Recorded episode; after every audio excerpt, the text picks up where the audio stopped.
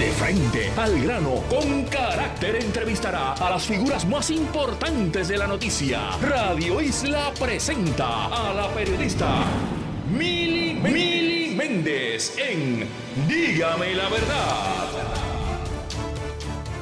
Muy buenos días Puerto Rico, bienvenidos a otra edición de Dígame la Verdad por Radio Isla 1320. Espero que todos se encuentren bien y que hayan pasado un hermoso fin de semana y en especial el día de ayer, que hayan pasado un maravilloso día de Navidad junto a sus seres queridos. Estamos hoy en vivo y en directo desde Ángeles, Utuado, Puerto Rico. Yo sigo por acá con, con mi mamá y mi familia celebrando ¿verdad? Eh, esta época navideña.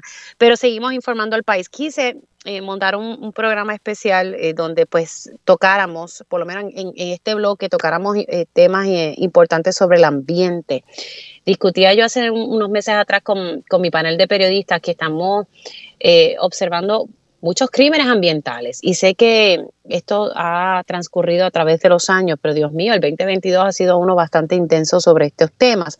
Así que he montado un panel y le doy las gracias a ambos por haber sacado de su tiempo para hablar de estos temas, eh, creo que tenemos que seguir educando a, las personas sobre la importancia de cuidar nuestro entorno, de cuidar nuestra naturaleza. Puerto Rico es un lugar hermoso, pero cuando vemos un desarrollo desmedido, vemos las distintas situaciones de inundaciones, en nuestras costas, eh, la erosión en nuestras costas. Así que le doy primero los buenos días al expresidente de la Junta de Planificación, Luis García Pelati. Muy buenos días, ¿cómo está? Felicidades.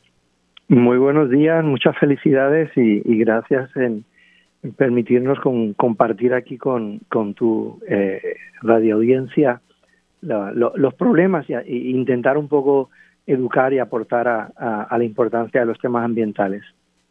Y también junto a García Pelati está el planificador Pedro Cardona Roy. Buenos días, ¿cómo estamos? Buenos días, Mili, buenos días a todos los radioescuchas y a Luis García Pelati también. Bueno, tengo este panel y, he, tocado, ¿verdad? He sacado por lo menos algunos de los casos así que me, llegaron a la mente. Si hay alguno de momento que se me olvide que lo quieran desarrollar en confianza.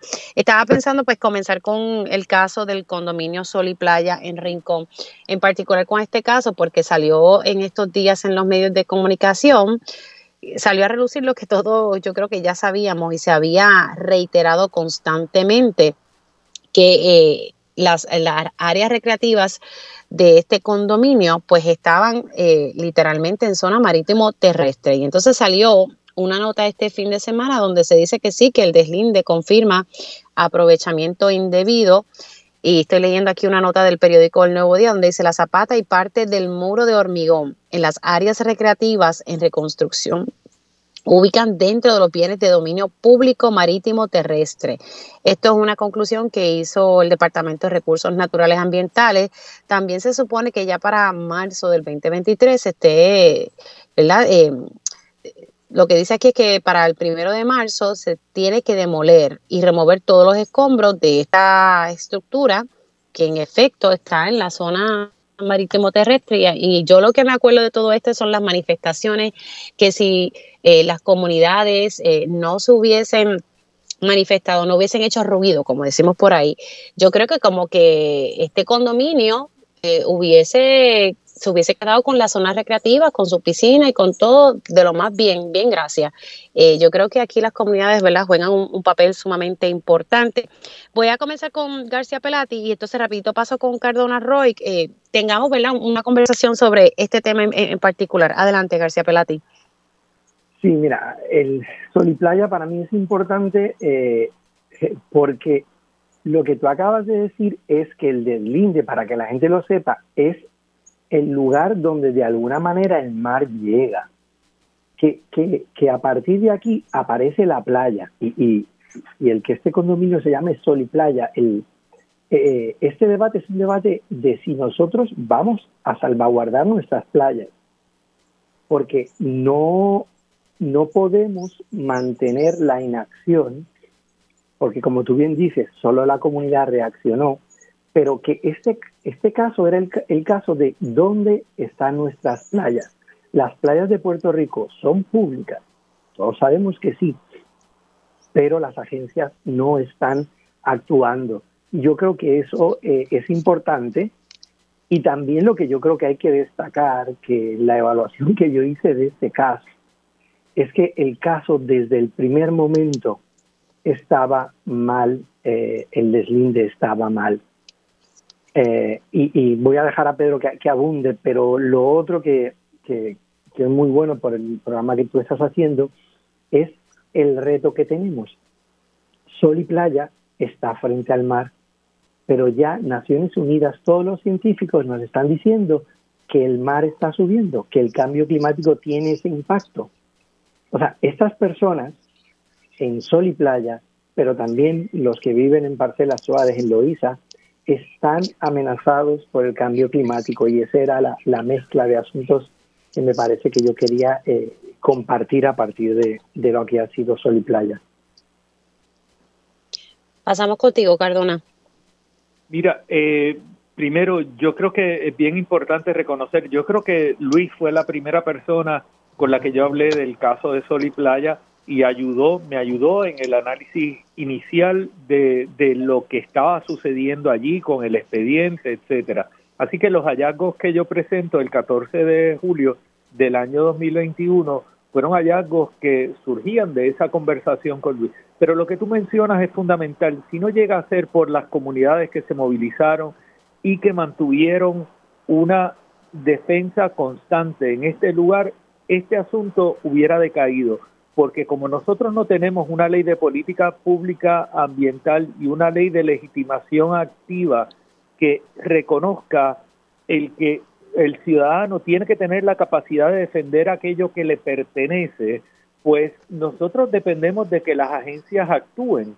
Y aquí fue a través de la opinión pública y de personas como tú, Mili, que nos ayudaron a dejar saber a la ciudadanía la severidad de lo que estaba pasando el deslinde que presenta la secretaria Anaís Rodríguez Vega el día 23 a la una de la tarde, eh, que puede ser muy cuestionable presentar un deslinde una hora después de haber cerrado la agencia, pero lo que técnicamente refleja es que la línea del límite interior tierra adentro de los bienes de dominio público están 10 metros más adentro de lo que había reflejado el condominio en el año 2021 y que la información que presentó el señor Ángel Román Más para hacer la, el deslinde y él sin capacidad de hacerlo porque no es un agrimensor, no está autorizado por el Estado para poder hacer esas funciones, pretendía robarle al pueblo de Puerto Rico 10 metros de playa. Y eso, y nosotros estamos cuestionando esa línea desde el punto de vista de la información técnica que hemos levantado a través del deslinde ciudadano. Pero tomando la, delimitación de, eh, del departamento como correcta, ahí se nota que la verja, los pilotes de la piscina y todo lo que fueron los geotubos que estaban poniéndose fuera de la verja para proteger de la erosión, esas estructuras estaban dentro de bienes de dominio público marítimo terrestre del pueblo de Puerto Rico. Ahora, a mí lo que me llama la atención con, con, este caso, estoy tratando aquí de poner mi memoria a correr. Yo recuerdo que bajo el pasado secretario del Departamento de Recursos Naturales Ambientales se había emitido una resolución y de momento como que en Fortaleza lo paralizaron y echaron hacia atrás y eso provocó aún más la molestia, ¿verdad?, de, de las comunidades. No sé si ustedes se acuerdan específicamente qué era lo que ordenaba en aquel entonces y de momento Machargo se echó hacia atrás, porque recuerdo eso muy bien claro. Totalmente, y eso fue escandaloso porque la secretaria de la gobernación solicitó que le llevaran el expediente a su oficina, ella lo discute en privado y da unas instrucciones al secretario Machargo y a, Ildefonso Ruiz para que realizaran una serie de ajustes en este caso en particular. Y, y, y aquí la importancia de que uno tiene que fundamentar los argumentos y todos los argumentos en este caso estuvieron fundamentados. Y eso es lo que hace falta y eso es lo que garantiza la ley de legitimación activa ambiental, que estos procesos se den sobre una base científica para evitar lo que son las arbitrariedades y lo que son las manipulaciones para un lado o para otro. Nosotros necesitamos esa ley para que casos como el de Sol y Playa no se sigan repitiendo y para que podamos sentarnos de, de igual con las agencias a discutir la información técnica y que no sea posible que exista una persona como Ildefonso Ruiz o como Rafael Machargo que pretendan defraudar al pueblo de Puerto Rico en función de favorecer a unos intereses particulares y a unos familiares de unas personas en el poder. Eso es lo que no puede pasar.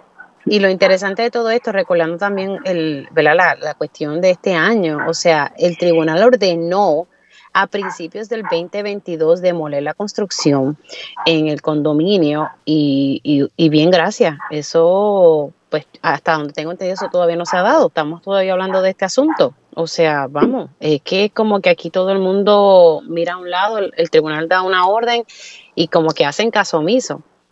Y, y eso es importante porque eso pasó también en Cueva de las Golondrinas, en, en Aguadilla donde tienes un recurso y donde una persona eh, construye ilegalmente sobre la cueva de las golondrinas.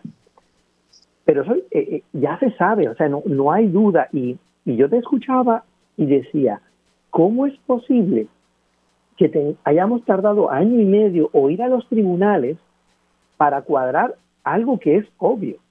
La cueva de las golondrinas es terreno de dominio público y esta persona construyó sobre terreno. Hace un año el municipio, más de un año, perdón, los lleva, pero nada ocurre. Y entonces ahí el planteamiento eh, eh, de Pedro y, tu, idea de, sentarnos a repensar este año es, debe, debe, debemos legislar para que la, la naturaleza, eh, el, el mar, los ríos, nuestros acantilados, las cuevas, puedan ser defendidos por cualquier ciudadano. Para mí eso era la, ley de legitimaciones. Las agencias no están actuando y lo que tú señalaste sobre lo que ocurrió es algo completamente incorrecto. En un proceso de permisos no puede intervenir nadie que no sea el personal técnico de las agencias. Pero lo más, lo más que me molesta de todo eso, eh, Cardona y Pelati, es que pasa y bien, gracias, aquí no, no hay consecuencias. Ver eh, funcionarios de la fortaleza hacerlo y pues no, no vemos consecuencias, es como, es una falta de respeto hacia el país. Ya vemos unas agencias que literalmente están casi inoperantes. Tal vez no es porque los funcionarios no quieran que no opere, es que no, no hay personal. Lo, estamos viendo en recursos naturales, lo estamos viendo en muchas otras agencias. Ya que me traes el, caso de la escuela de las golondrinas, vamos a hablar de, ese tema un poco porque hay dos, dos asuntos. Está el muelle de azúcar y me habías comentado un poco del el desarrollo de Cliff. Sí, eh, aquí, pues aquí lo que tenemos es un proyecto que contrario al de Sol y Playa es costa otra vez, es la necesidad de proteger nuestras costas. Acá estábamos defendiendo dónde están nuestras playas, aquí estamos defendiendo los acantilados. Toda esta costa de Aguadilla, y ahí tenemos también las de eh, Quebradilla, eh, que tiene este fenómeno del acantilado. Está claro que el acantilado es terreno de dominio público, es hábitat de, del pelícano y tenemos una persona que a partir de pedir un permiso para reparar una columna del muelle de azúcar, interviene en todo el acantilado, construye unas estructuras. Esas estructuras, a partir de los análisis que se han hecho, no están en su propiedad, son terrenos de todos nosotros, pero luego propone un nuevo proyecto para el cual dice que es residencial, eh, pero recibe créditos por eh, turismo. Eh, aquí se mezclan múltiples cosas, pero desde el punto de vista ambiental, tú tienes un acantilado que de las propias escrituras y las correcciones que se producen se señala claramente que es terreno de dominio público, por lo tanto, a partir de ahí tienen que venir todos los retiros y parte de sol y playa se repite aquí. Lo único que en, vez de estar protegiendo la arena, nuestras playas, por donde caminamos, donde ponemos la sillita para compartir eh, con nuestros hijos, con la familia, aquí es un acantilado que es un hábitat del, del pelicano reconocido y que no lo estamos protegiendo y que lo estamos afectando. Y no pasa nada. Y no pasa nada. Y, y Sí, añadiendo a lo que dice Luis, que me, que me parece fundamental, nosotros tenemos también unos profesionales que han estado certificando trámites y esos trámites que certifican lo hacen utilizando mecanismos fraudulentos y tenemos unos colegios profesionales que tienen que intervenir. El informe de Sol y Playa no se ha acabado de hacer público. Las sanciones que debieran resultar a esos profesionales que certificaron lo que no podían certificar no han aparecido. El Departamento de Estado y las juntas examinadoras tampoco han actuado. Y esto es importante. En el caso de The tenemos una, una situación muy similar. Y regresando al asunto de la ley de legitimación activa, porque el caso de The es tal vez un poquito más claro en el sentido de que esos recursos que habla García Pelati, como el acantilado, la cueva La Golondrina, todo lo que es ese farallón y esa costa, no tiene quien lo represente y lo proteja. Si el Departamento de Recursos Naturales arrastra los pies como lo ha hecho, no hay quien defienda el interés público y el interés de la naturaleza en ese caso. Y hemos seguido viendo cómo se demuele un eh, mogote, cómo se sigue interviniendo sobre ese acantilado, cómo se sigue afectando un hábitat crítico y no hay quien actúe. Y los vecinos, pues no hay un vecino inmediato porque hay una vía, una antigua servidumbre del tren que no tiene la capacidad de representarse o no tiene el interés el titular actual de eso y por lo tanto el pueblo de Puerto Rico se queda sin tener un recurso de representación legítima ante los tribunales.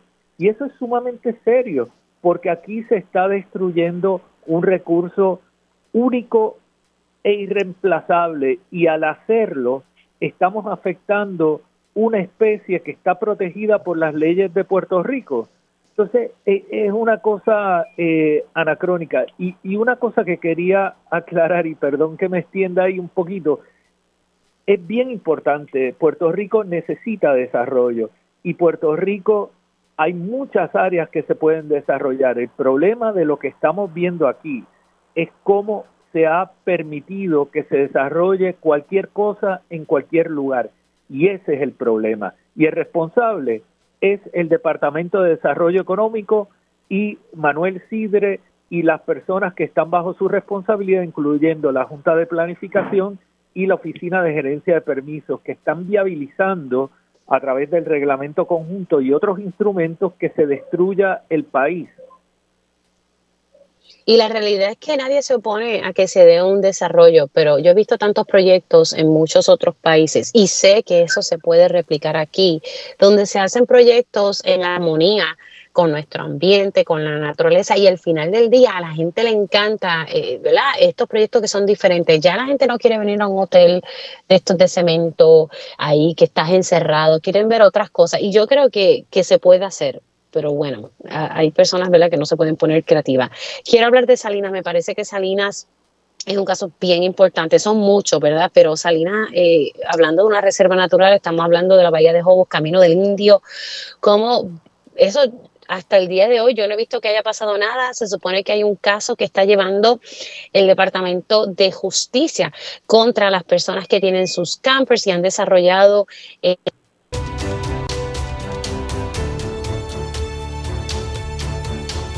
Bueno, estamos ya de regreso aquí en Dígame la Verdad por Radio Isla 1320. Estoy dialogando con el planificador Pedro Cardona Roy y el expresidente de la Junta de Planificación Luis García Pelati. El caso que quería traer a colación era el caso de Salinas, que es una reserva natural.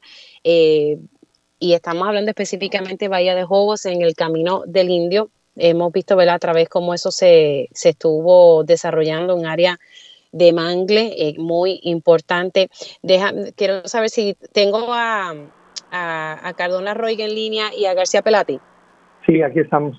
Pues, vamos a hablar, vamos a hablar de ese caso porque se supone que el Departamento de Justicia estaba eh, llevando a cabo un caso con, contra los inquilinos que literalmente invadieron esa zona. Sé que se iba a contratar un, bufete privado, mi memoria no me falla, pero yo no he visto más movimiento sobre, sobre este caso. Entonces, pues como aquí pasan tantas cosas, eh, pues es, un reto para los medios poder seguir dando ¿verdad? Eh, continuidad a la cobertura de estos casos. Eh, no sé si ustedes tienen información más reciente, pero la realidad es que Salina me parece que es un caso sumamente serio al ser una reserva natural y yo estuve por allí haciendo cobertura para Cuarto Poder y, la realidad es que el desarrollo que uno ve allí, yo dije, esto no se pudo haber desarrollado, ¿verdad?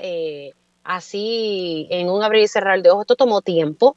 Aquí todo el mundo miró para un lado, todas las agencias, y yo agregaría con el mayor de respeto también que pasó aquí con, la fiscalización que debe hacer el municipio, porque esto se hizo a plena luz del día y todo el mundo sabía, pero todo el mundo miró hacia un lado. Eh, comienza contigo, García Plata, y luego paso con, con Pedro Cardona Roy. Mira, yo creo que, que aquí otra vez también y, reconociendo el papel de los medios y el trabajo que hacen, se llama transparencia. De repente las mareas no existen, pero de repente las mareas descubrimos que se ocupó propiedad del departamento. Sol y playa es el terreno de dominio público, pero aquí no. Aquí es un área que es una reserva natural. Y, y vuelvo otra vez a la sociedad que hemos creado. Hoy cualquiera podemos hacer una evaluación a través de Google Earth, un programita, y ver cómo las mareas ha sido impactada a lo largo de los últimos 20 años en la inacción. Esto es un medio que, que es accesible. O sea, los vigilantes son importantes. Estamos hablando de que las agencias tienen que supervisar, el departamento necesita vigilantes, pero es que ahora a través de fotos disponibles uno puede estar eh, supervisando los recursos naturales, pero, pero el departamento debe supervisar sus propiedades. Y como tú dijiste, no se hizo nada.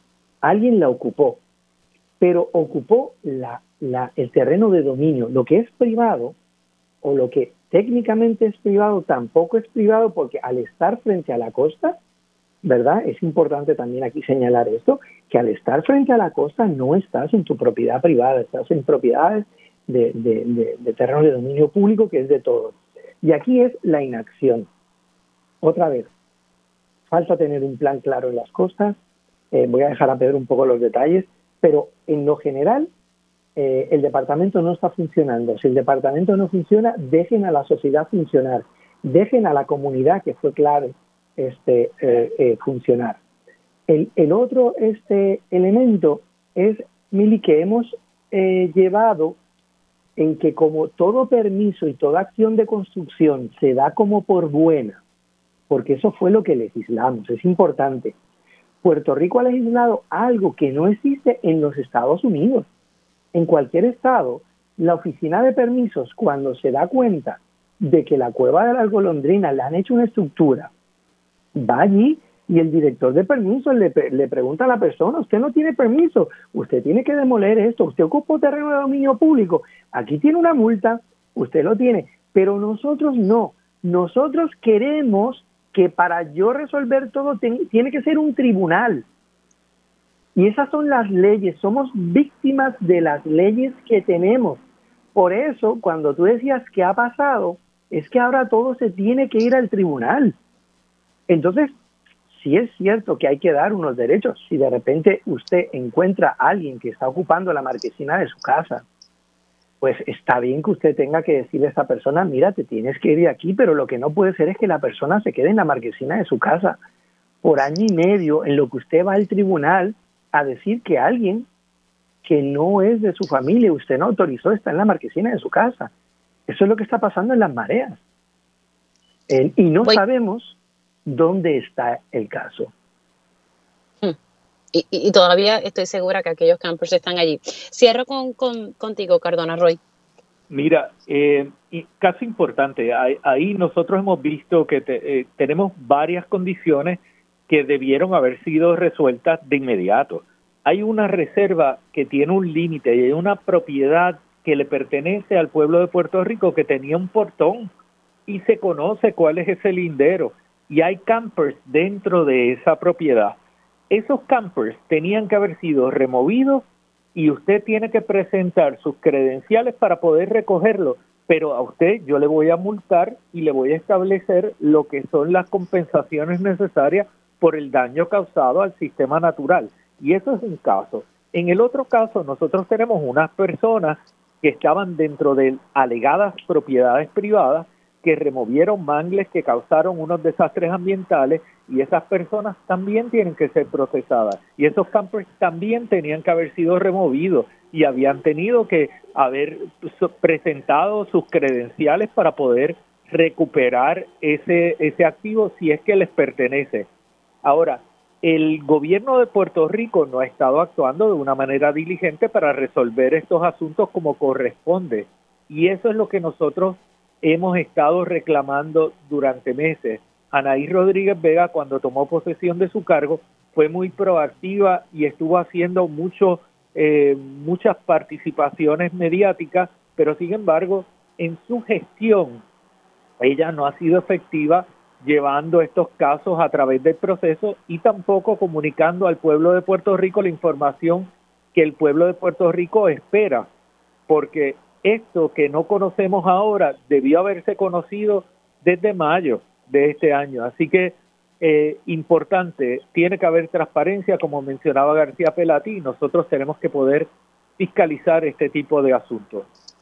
Y, agrego, y con esto ya tengo que cerrar, eh, en esa, en Salinas, ahí en Valle de Joven, Camino del Indio, conexiones ilegales de luz, conexiones ilegales de agua. ¿Por qué no han hecho esas desconexiones? Hay que dar seguimiento a ese caso, pero muchas cosas. Y aquí podemos dejar en resumen la importancia de que el gobernador hubiese firmado el proyecto que daba legitimación activa ambiental para que un tribunal reconociera el derecho de las comunidades o de una persona de ir a los tribunales y que después se viera el caso en sus méritos y el tribunal decidiera. Y por otro lado, que estamos esperando para tener una ley de costa.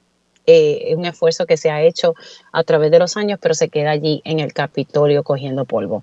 Quiero darle gracias al planificador Pedro Cardona Roy y al expresidente de la Junta de Planificación Luis García Pelati por sacarle su tiempo y poder hablar de estos temas que me parece que, es sumamente importante. Un abrazo y se cuida mucho.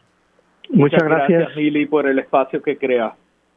Cómo no, un abrazo. Ahí ustedes escucharon, eh, tocando ¿verdad? temas importantes, el tema ambiental eh, es sumamente importante en Puerto Rico, especialmente ¿verdad? nosotros que vivimos en, en una isla. Bueno, señores, hacemos una pausa aquí en Dígame la Verdad por Radio Isla 1320 y al regreso estaremos hablando sobre eh, la deuda de la Autoridad de Energía Eléctrica. Y estamos de regreso aquí en Dígame la Verdad por Radio Isla 1320. Les saluda Mili Méndez. Ahora vamos a estar hablando un poco sobre las implicaciones del plan de ajuste de la deuda de la Autoridad de Energía Eléctrica, que no es otra cosa de cómo vamos a pagar la deuda a los bonistas también eh, esa deuda que está pendiente de los pensionados de la Autoridad de Energía Eléctrica. Tengo en línea telefónica ya al ingeniero Tomás Torres Placa, él es integrante, representante de los consumidores ante la Junta de Gobierno de la Autoridad de eh, Energía eléctrica para hablar un poco ¿verdad? sobre las implicaciones que, pudiese tener este plan de ajuste de la deuda si en efecto se va a implementar estos dos cargos que hemos estado hablando en las pasadas semanas un cargo fijo eh, que se estaría eh, imponiendo a todos los consumidores.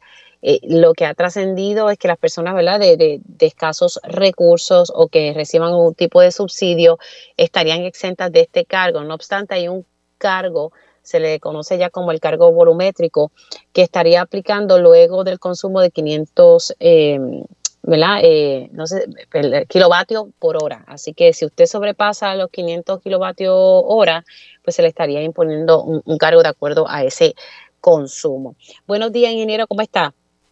Saludos, Mili, saludos a ti, saludos a todos los, los Bueno, su análisis sobre, este tema, eh, que va a ser uno, ha sido uno muy importante en el 2022, pero va a ser uno sumamente importante para el 2023, especialmente en el verano.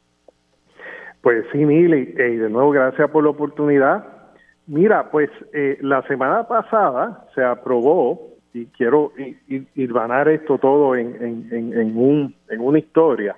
Se aprobaron mil millones para energías renovables aquí en Puerto Rico dentro de un proyecto del gobierno federal por el Senado, se aprobó por Cámara, por Senado, se hizo una enmienda en Senado federal, ahora va para Cámara, pero todo vislumbra que eso va a para firmar el presidente y que el año que viene vamos a contar con mil millones para el desarrollo exclusivamente de energías renovables fotovoltaicas para los techos de los hogares de los puertorriqueños. Pues, ¿qué tiene que ver con eso, con el, la aprobación del plan de ajuste? Pues, Mili, que si 622 mil puertorriqueños, la Junta de Supervisión Fiscal estima que ese cargo es, es impagable, pues simplemente es impagable. ¿Cómo te digo? Si, si es si un cargo es malo para la mitad de Puerto Rico, aunque lo bajes un poco, aunque de 20 baja a 18, 16 dólares, sigue altísimo, que eso es lo que se vislumbra. De, de 21 dólares que estaba, que baja alrededor de 16, es demasiado.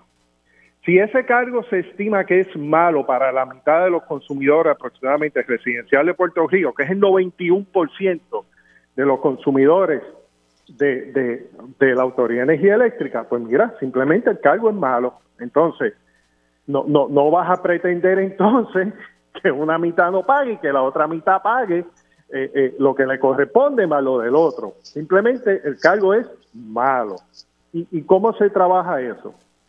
Pues mira, eh, eh, como empecé el, la exposición, este año es un año extraordinario para que la Autoridad de Energía Eléctrica y el sistema eléctrico de Puerto Rico se desarrolle, no solamente con los eh, cerca de 10 mil millones que hay para trabajar dentro de los diferentes programas, sección 928, 404 y 406 de FEMA, eh, sino que, que ahora tenemos mil millones adicionales para poner sistemas fotovoltaicos en los techos, de los consumidores. Así que, ¿qué se debe de hacer? Pues mira, eh, eh, como hablamos en, en tu programa, en, en, en, intervenciones anteriores, por la ley promesa que adopta la sección 1129A6 del título 11 de US Code, del Código Federal, se establece que el negociador de energía es el que tiene la última palabra en determinar las tarifas. Pues, ¿qué hizo la Junta de Supervisión Fiscal? Pues mira, cuando sometió el plan de ajuste, que eso sí está detallado en las últimas páginas, sometió lo que se llama un preemption. Un preemption es que eh, eh, ciertas leyes no apliquen en el plan de ajuste. ¿Y cuáles leyes no se quieren que aplique? Pues mira, particularmente cómo se lleva a cabo el plan de revisión de tarifas que provee una amplia participación pública, que provee una amplia participación de todos los sectores interventores, para que a través de ese proceso se pueda evaluar la, la, la factura y hacer una estructura tarifaria que sea justa y razonable para todos los puertorriqueños, como establece la ley federal y, el, y lo que se llama el Regulatory Compact, el tratado regulatorio, ¿no? que eso es de donde nace toda la, las comisiones de energía en Estados Unidos y en Puerto Rico. Pues mire, ¿cómo se logra eso? Pues básicamente lo que quieren hacer es quieren quitarle el poder al negociado de energía de, poder revisar esas tarifas.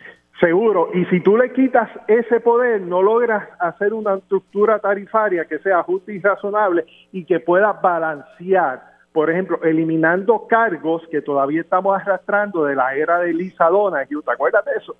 pues hay cargos cerca de dos centavos que estamos pagando en nuestra tarifa de esa época, pues hay que eliminar eso y cualquier cargo nuevo que venga, pues, pues compensarlo con eso que no se paga, ¿ah? Y, lograr que si hay que hacer un aumento sea mínimo, no un aumento tan malo que la mitad de Puerto Rico no pueda pagar. Esa es la manera, no limitando al negociado de energía, sino al contrario, expandiendo ese proceso que le dé legitimidad con una gran participación Oye, y que al final haya un resultado que sea una tarifa justa y razonable para todos los puertorriqueños y todos los consumidores del sistema eléctrico. Sí, bueno, es bien difícil para el país tener que, que entender que tenemos que pagar una deuda que nosotros no, no asumimos, ¿verdad? Que fueron distintos gobiernos que asumieron una deuda para seguir pagando préstamos, ¿verdad? Es como tú coger una tarjeta de crédito para seguir pagando eh, otra tarjeta de crédito y entonces que otra persona tenga que venir a pagar toda esa deuda que tú eh, tomaste, la tenga que pagar otra otra persona. Más o menos, ¿verdad? Como yo siempre lo, explico. No, eh, seguro, y después tú vienes y dices y después, perdón te interrumpo, pero esto es bien, bien importante, y después tú vienes y dices, no, el cargo es malo, así que la mitad de los puertorriqueños no lo van a pagar, pero la otra mitad va a pagar el doble. No, no, no, pues el cargo es malo, punto.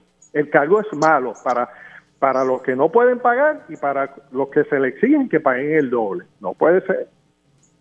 Ahora, eh, ese detalle eh, de lo que usted me explica de los mm, ¿verdad? El mil millones que viene para energía renovable, estaba viendo que se van a estar dando como unos vales de placas solares para personas de escasos recursos, especialmente por, por parte del Departamento de la vivienda. Eh, lo agrego, ¿verdad? A, esta conversación. Hay muchas personas también que me están preguntando, bueno, Mili, los que tenemos placas solares, vamos a tener que pagar el llamado impuesto al sol. ¿Qué pasó con eso? ¿Cómo se va a manejar eh, eh, el detalle de las personas que se han desconectado, ¿verdad? En gran parte de la Autoridad de Energía Eléctrica. Pues, pues, Mili, primero que nada, mil millones es mucho dinero y se puede utilizar para varias para varios programas. Y lo que tú mencionaste son programas que están vigentes, ¿no? En, el, en el, por el Departamento de la Vivienda y otras entidades gubernamentales. Pero algo muy importante, Mili, es eh, eh, el, consumidor normal, como y corriente, que no recibe programas gubernamentales, que, que no recibiría esos incentivos, eh, que se le facilite a través de préstamos garantizados, puede haber un programa a través de préstamos garantizados que cuando vaya a financiar su, su sistema solar, le salga en 0% de financiamiento o el 1%. Y con un billón de dólares, que son mil millones de dólares, se pueden hacer las dos cosas. Dar eh, incentivos a los consumidores de bajos recursos para que puedan comprar su sistema, pero también garantizar préstamos para el que lo puede comprar, pero no puede pagar un préstamo de un 6, 7, 8%, ¿no? Y, y eso eso se conoce en, el, en, el, en Estados Unidos como el, el, financiamiento a través de la factura, ¿no? que aquí lo utilizamos eh, a través de cuando vamos a sacar el malvete de los carros pues que, que nosotros compramos el seguro de responsabilidad, ¿no?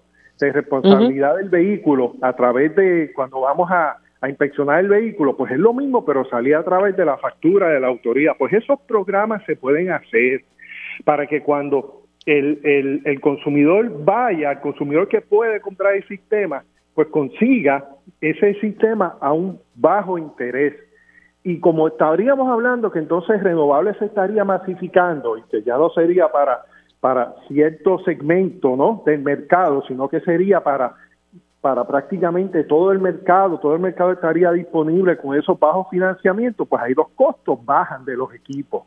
Y eso es una forma de trabajar esto y es una forma que se debe de evaluar por las diferentes entidades, Departamento de Vivienda, la Autoridad de Energía Eléctrica, el negociado de energía para que se pueda lograr que, sea una masificación, porque ahora mismo, según el último reporte que salió en octubre del año pasado, de este año, perdóname, hay solamente 59 mil personas en Puerto Rico que están registrados por el programa de medición neta que tienen eh, placas solares y paneles. Eso es muy poco. Imagínate, ¿cuánto es 59 mil de, de 1.46 millones? casi nada, un 2%, una cosa así. No, pues hay, hay que buscar facilitar facilitar, bien sea por programas y por eh, eh, financiamientos al cero, al 1% que se puedan adquirir estos sistemas. Bueno, vamos a ver qué, transciende. Definitivamente el 2023 el tema energético seguirá siendo ¿verdad? un tema sumamente importante para el país. Torres Placa, gracias por siempre estar disponible. Se me cuida mucho. Felicidades. Gracias, Mili, gracias por la oportunidad. Y si bien es importante dar el financiamiento y dar, y dar las ayudas a, a los consumidores de bajos recursos, también es importante ayudar al que lo pueda adquirir, pero necesita ayuda en el financiamiento. Pues gracias y felicidades. Como no, igualmente, cuídese mucho. Hacemos una pausa, pero al regreso estaremos hablando sobre la importancia de los centros comunitarios, ¿verdad? Para distintas comunidades en el país. Y ya estamos de regreso aquí Digamos la Verdad por Radio Isla 1320. Vamos a estar hablando sobre la importancia de los centros comunitarios resilientes y tengo ya en línea telefónica a Naida Bobonis, coordinadora de política pública y abogacía de Furia. Buenos días, ¿cómo estamos? Hola, buenos días. Gracias por tenernos hoy y felices fiestas a todos por ahí. Cómo no. Y también la acompaña Nilmaris Díaz, organizadora comunitaria de Furia. Buenos días, Díaz, ¿cómo estás? Buenos días, Mili. Saludos a ti y a toda la gente que nos escucha. Bueno, comienzo con, con Naida hablando un poco, ¿verdad?, sobre eh, que ustedes están tratando de establecer estos centros comunitarios eh, resilientes en, distintas comunidades. ¿Cómo, ¿verdad? Presumo que esto tiene que ver mucho con el hecho de que gracias a nuestras comunidades se han alcanzado, ¿verdad?, eh, grandes logros y ahorita hablaba del tema ambiental y si no, si no es por las comunidades que, que se levantan, ¿verdad? Hay muchos casos como el de Playa y Sol que tal vez eh, se hubiese quedado eh, con las violaciones en ley y ocupando zona marítimo terrestre. Comienza contigo, eh, Naida.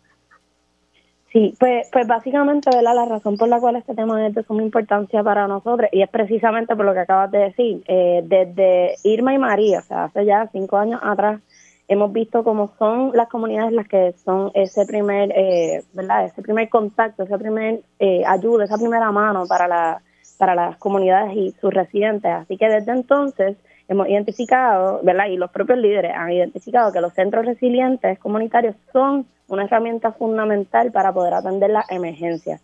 Esto yo sé que tal vez lo hemos hablado en el pasado, pero surgió desde una cumbre comunitaria que sucedió para allá marzo 2019, hace muchos años atrás, eh, y desde entonces esa fue la, necesidad. Y pues más recientemente, y ¿verdad? Eh, de Juan y Mari que escrito más, más sobre eso, hemos, hemos vuelto a identificar que es precisamente los centros comunitarios lo que estarían dando eh, ¿verdad? Eh, ese primer apoyo a nuestra gente con una ¿verdad? con un asunto de seguridad alimentaria que hemos estado trabajando.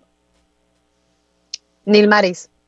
Sí, este, gracias Naida, gracias Mili. Este, como bien comentaron, esto es los centros comunitarios resilientes son una iniciativa trabajada desde las comunidades. Los líderes comunitarios están conscientes, tienen el conocimiento de que es necesario para que sus comunidades este, salgan adelante.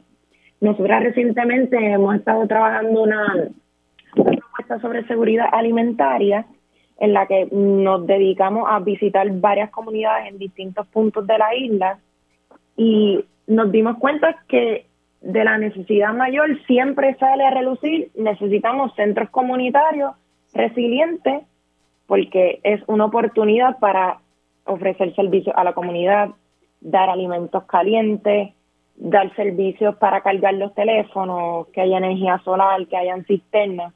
Pero la realidad es que estos centros no existen en nuestras comunidades al día de hoy. Luego del paso del huracán Fiona, tuvimos que dijimos, ok, vimos que los centros comunitarios siguen siendo una necesidad y nos vuelve a decir el huracán, necesito estos centros, especialmente porque a, ciertas comunidades donde llegaron donativos de comida, eh, los líderes se dieron cuenta que la gente seguía llegando a los espacios buscando alimentos y comidas calientes. Una vez al día, dos veces al día, cada vez que la comunidad repartía alimentos, la gente volvía y volvía y volvía.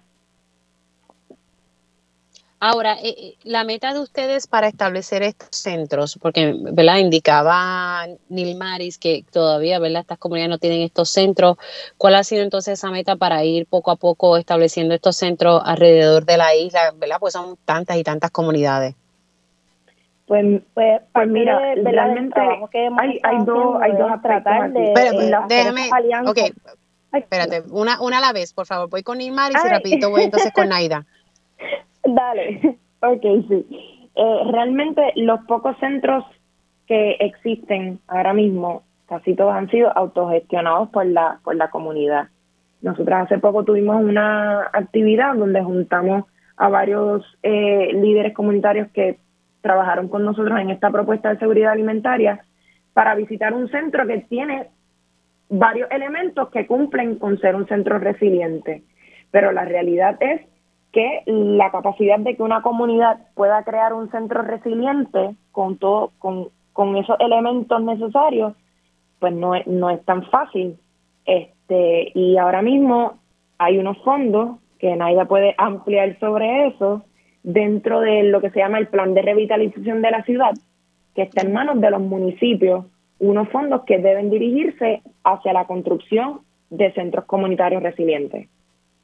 Naida, si me puedes elaborar un poco ¿verdad? sobre esos fondos que están disponibles. Sí, sí, este, nada, básicamente lo, lo que puedo añadir a eso es que eh, parte del problema es que los centros que están al día, por ejemplo, eh, Villa Cañona, eh, que tiene, ¿verdad? Que recientemente tiene una cocina comunitaria que está funcionando y tal. Pues, por lo general, las comunidades son las que buscan los recursos a través de organizaciones sin fines de lucro y tal. Este, pero esa capacidad no la tienen todas, así que, no, ¿verdad? Desde 2019 tal vez este existe este el plan CDBGDS que tiene como uno de sus programas plan de revitalización de la ciudad este, nosotros sabemos que antes existía un, proyecto, un, programa solamente para atender centros residentes comunitarios, pero ese programa se juntó con el de eh, revitalización de la ciudad y revitalización de la ciudad está dirigido a municipios. Así que nuestra preocupación, eh, ¿verdad?, es que o sea, no necesariamente sea en procesos participativos donde el municipio pueda eh, recoger el insumo de las comunidades y decir, ok, pues tal vez este centro se tiene que ubicar aquí por esto, por esto, por esto y tal. Eh, cuando hacemos, ¿verdad? Indagamos un poco en el Departamento de Vivienda, pues hasta el momento parece que se va a trabajar a través de lo que el municipio diga eh, referente al centro. El municipio va a tener la, eh, la potestad de identificar y de decir cómo ese centro se va a ver y dónde es que se va a ubicar. Entonces, ¿verdad? Una de las cosas más importantes es que cuando sucede un desastre natural, que es lo primero que pasa, hay muchas eh, comunidades que se incomunican Así que no puede, ¿verdad? La expectativa de que la comunidad salga a llegar a un centro resiliente en otra parte del municipio, pues es un poco difícil. Así que uno de los problemas es la falta de eh, acceso a estos fondos directamente, ¿verdad? Desde la comunidad, ya sea a través de un subrecipient, pero que se tenga eh, la posibilidad de que la comunidad incida en cómo esos centros que se va a ver, dónde es que se va a ubicar y tal. Y bueno, y que sabemos que eh, el fondo son como 75 millones, eso no necesariamente da para todas las comunidades que van a necesitar centros resilientes, así que también es un reto identificar más fondos para que todas las comunidades en el país puedan tener estos centros resilientes y que puedan seguir eh, visibilizándose y apoyándose proyectos que ya también están corriendo, porque por ejemplo sabemos que eh, Cantera tiene un proyecto súper exitoso, dándole comidas calientes a, a su gente, a personas sin hogar sobre todo, y estos proyectos llevan años supliendo y atendiendo necesidades que el gobierno no necesariamente ha podido atender y, ¿verdad? El asunto es que corren y sobreviven con poca o ninguna ayuda gubernamental y sobre todo con mucho sacrificio del liderato. Así que eh, un poco, ¿verdad? Traemos este tema a, a, la luz pública porque sentimos que es un tema que no se habla lo suficiente considerando el impacto positivo que podría tener nuestra gente y pues necesitamos que, ¿verdad? Necesitamos la cooperación de todas las personas que puedan escuchar sobre este tema para eh, poder entonces darle este apoyo directo a nuestra a nuestras comunidades y sobre todo verdad que el gobierno lo mantenga como una eh, prioridad eh, y que se escuche a la gente sobre ello sí eso te iba a decir que aquí la presión ah, eh, debe ir dirigida hacia los gobiernos municipales ya que son ellos los que van a recibir esos fondos para que lo inviertan donde debe estar, que debe ser en las comunidades, ¿verdad? Y yo creo que esa presión hay que dirigirla ¿verdad? A, a, esa área para que entonces no usen los chavos para otra cosa. Eh, que es lo que tiende a pasar aquí eh, en muchas ocasiones. Quiero darle las gracias a, ambas, que tengan muchas felicidades eh, y esperemos ¿verdad? Que, estos proyectos de establecer centros comunitarios pues se puedan ir creando por, aquello de que después de María aprendimos todos que las comunidades son quienes se encargaron ¿verdad? De, de, su gente. Así que gracias Nilmari y gracias Naida. Un abrazo. gracias, igual. Hacemos una pausa aquí en Dígame la Verdad por Radio Isla 1320 y al regreso vamos a, a, recordar, ¿verdad? Distintas eh, instancias, ¿verdad? Que tienen que ver con, con, la ley promesa, con el pago de la deuda del país. Eh, se, aprobó, se aprobó el plan de ajuste de la deuda del gobierno central.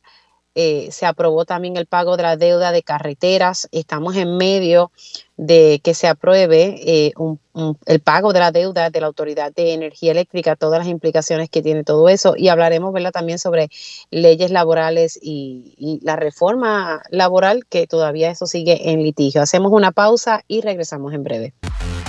Estaremos haciendo un resumen sobre todos los planes de ajustes en distintas agencias y en el gobierno central y tocaremos nuevamente un poquito el pago de la deuda de la Autoridad de Energía Eléctrica. Lo estaremos haciendo con el licenciado Carlos Saavedra. Así que arrancamos esta segunda hora de Dígame la verdad.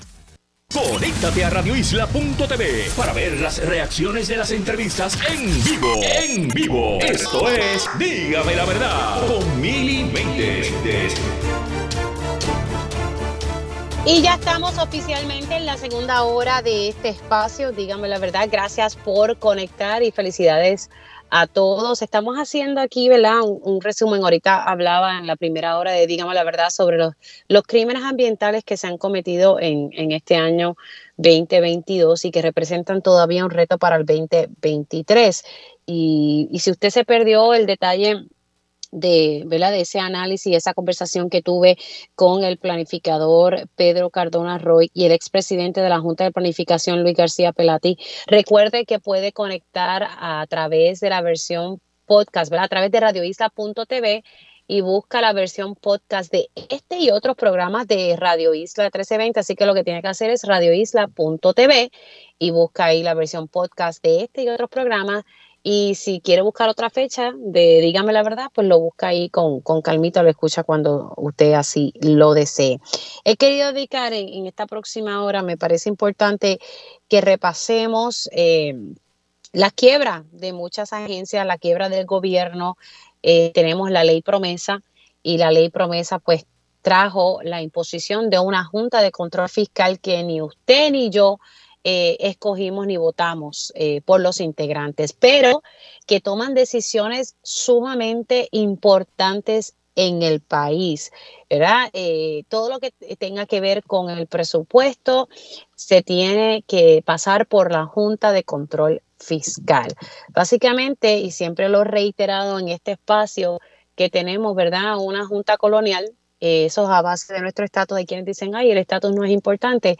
Pues sí, sí es importante, porque debido a que eso todavía no está resuelto, tenemos que, que bregar con asuntos como este, tener que, aceptar las directrices de unos integrantes que no viven aquí, eh, eh, menos a uno que, que, es boricua, que pues yo sé que puede estar haciendo y o que puede tener buenas intenciones de que la Junta pues lo, lo, escuche un poquito más su voz, pero la realidad es que en su mayoría eh, no son de aquí, no viven aquí. Y si no, pues síganlo en, Twitter para que vean, ¿verdad?, dónde es que residen. Toman decisiones sobre nuestro pueblo, sobre nuestro país, eh, sin, sin analizar, en mi opinión, esto es mi opinión, sin analizar las consecuencias serias que tienen. Y les voy a dar un ejemplo. Ustedes saben lo mucho que estuve insistiendo por el Centro de Diabetes para Puerto Rico, la tercera causa de muerte en la isla. Tenemos casi el 50% de nuestra población que es prediabética o diabética. Eso es alarmante.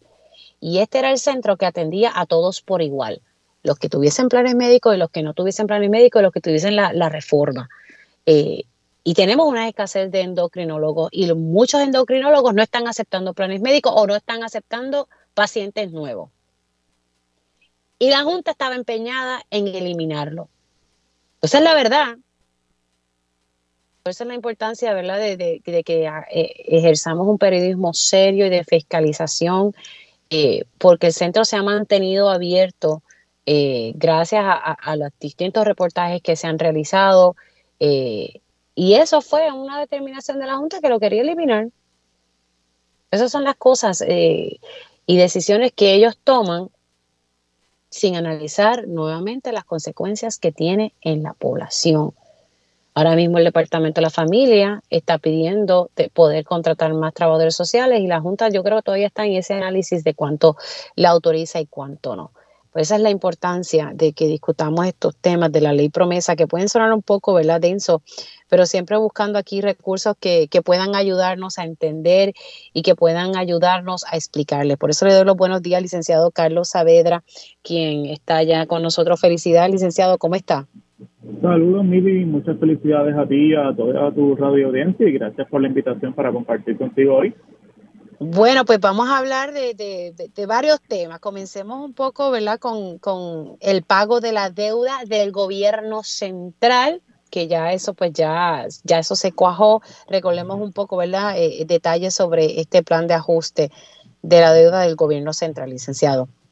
Sí, como tú mencionas, Mili, hiciste una introducción buena, ¿no?, del asunto de promesa. Ya nosotros estamos acostumbrados a a tener que tener a este ente, parece casi omnipresente ¿no? en los últimos cinco años, que todo tiene que pasar por la Junta de Supervisión Fiscal. Y cuando uno dice todo, pues hay ocasiones en que en realidad es todo. Son bien pocas cositas las cuales el gobierno puede hacer sin tener que tener algún tipo de anuencia de la Junta de Supervisión Fiscal. Una de esas pocas cositas que el gobierno puede hacer sin tener que pedir permiso son los fondos federales y por eso en muchas ocasiones vamos a discutir algunos temas que la Junta estaba puesta, pero el gobierno terminó haciéndolo y se hizo con fondos federales. O sea, la ley promesa es clara en que el gobierno de Puerto Rico no tiene que coordinar con la Junta para utilizar fondos federales, porque ya eso el Congreso de Estados Unidos dijo para qué son los fondos federales. Así que todo lo que esté fuera del ámbito de fondos que vienen del gobierno federal, que son entonces fondos propios del gobierno de Puerto Rico y sus corporaciones públicas, está bajo la jurisdicción de la Junta de Supervisión Fiscal. Y la ley promesa es bien compleja, pero uno la puede reducir, y a mí me gusta resumirla, a dos brazos principales que son los que le dan los poderes tan amplios que tiene la Junta de Supervisión. El primero es el poder del presupuesto. Y ese poder, como tú mencionaste, es casi absoluto. con todo lo que se le ha llevado ante la jueza Swain, es bien difícil que el gobierno pelee con la Junta en cuanto a una decisión presupuestaria.